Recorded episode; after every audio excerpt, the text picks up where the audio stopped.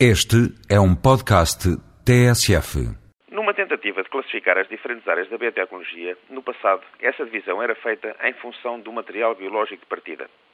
Desse modo, era comum falar-se em biotecnologia animal, vegetal ou microbiana, consoante os produtos finais tinham origem em animais, plantas ou microorganismos. Presentemente, convencionou-se utilizar uma nomenclatura baseada na área a que os produtos se destinam, independentemente da sua origem biológica.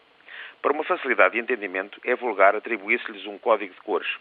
A biotecnologia branca para a biotecnologia industrial, verde para a biotecnologia agroalimentar, vermelha para a biotecnologia dos cuidados de saúde e, mais recentemente, azul para a biotecnologia do mar. A biotecnologia branca é uma área emergente dentro da biotecnologia moderna que utiliza células do tipo fungos filamentosos, levaduras ou bactérias, bem como enzimas, para produzir bens e serviços. As células vivas podem ser utilizadas como fábricas solares para produzir uma variedade de produtos de interesse industrial, tais como enzimas, antibióticos, vitaminas, vacinas e proteínas.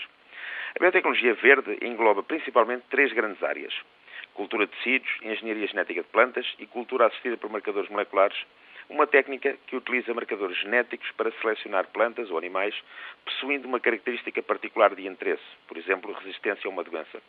A biotecnologia vermelha, ou da saúde, é um motor de desenvolvimento para novas técnicas de diagnóstico, descoberta de fármacos convencionais e, particularmente, para a descoberta de novos métodos de prevenção e tratamento de doenças até à data incuráveis.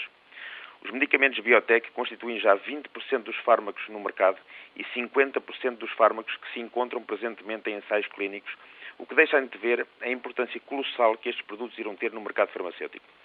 A biotecnologia azul pode ser descrita como a aplicação das modernas ferramentas da biologia e biotecnologia para estudar, proteger e incrementar os recursos marinhos e estuarinos, bem como para o fabrico de produtos e serviços de origem marinha com aplicação nas mais variadas áreas.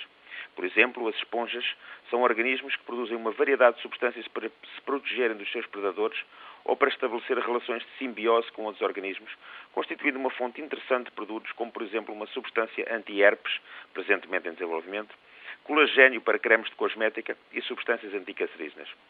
A paleta de cores da biotecnologia não vai ficar certamente por aqui. A natureza é rica em exemplos de fontes de compostos de extrema utilidade para o homem e, à medida que o conhecimento aumenta, assistiremos a um incremento das aplicações desses produtos. E surgirão zonas de sobreposição de cores. Fala-se já numa fusão entre a biotecnologia industrial, branca, ao serviço da biotecnologia da saúde, vermelha, originando a biotecnologia cor-de-rosa.